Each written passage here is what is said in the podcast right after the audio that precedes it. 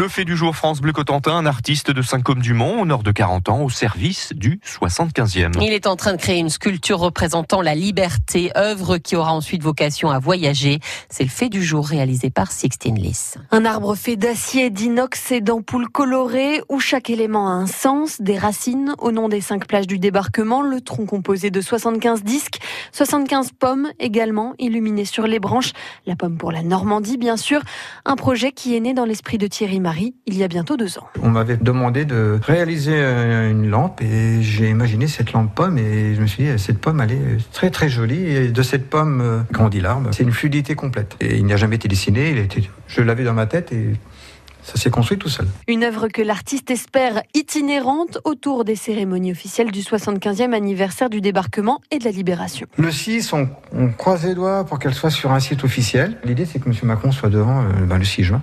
Normalement, l'arme, il se fera à Paris euh, pour les 75e anniversaire de la libération de Paris, au mois d'août. L'idée aussi, c'est qu'au mois de septembre, eh ben, il soit au Parlement européen, puisque Strasbourg sera la dernière ville qui avait été libérée, et c'est qu'il soit au Parlement européen. Et après ça, pourquoi pas continuer le voyage, y compris à l'international?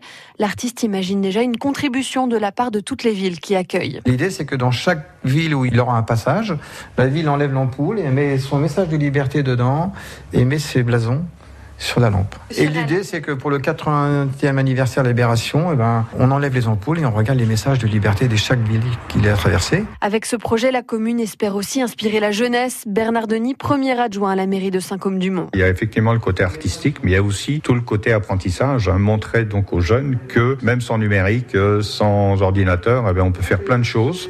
Il suffit d'avoir un peu d'idées et puis d'apprendre à, à travailler le métal. Après les cérémonies, je pense qu'on pourra, avec la Chambre des métiers, prendre contact avec les lycées professionnels et euh, aller chez eux ou eux les faire venir ici à l'atelier. Cette œuvre appelée Electron sera présentée en priorité aux habitants de Saint-Côme-du-Mont dans le courant du mois de mai. Sixtine Lys, reportage à réécouter sur francebleu.fr et les images de l'œuvre sont à retrouver sur sa page Facebook, la page Facebook de l'œuvre.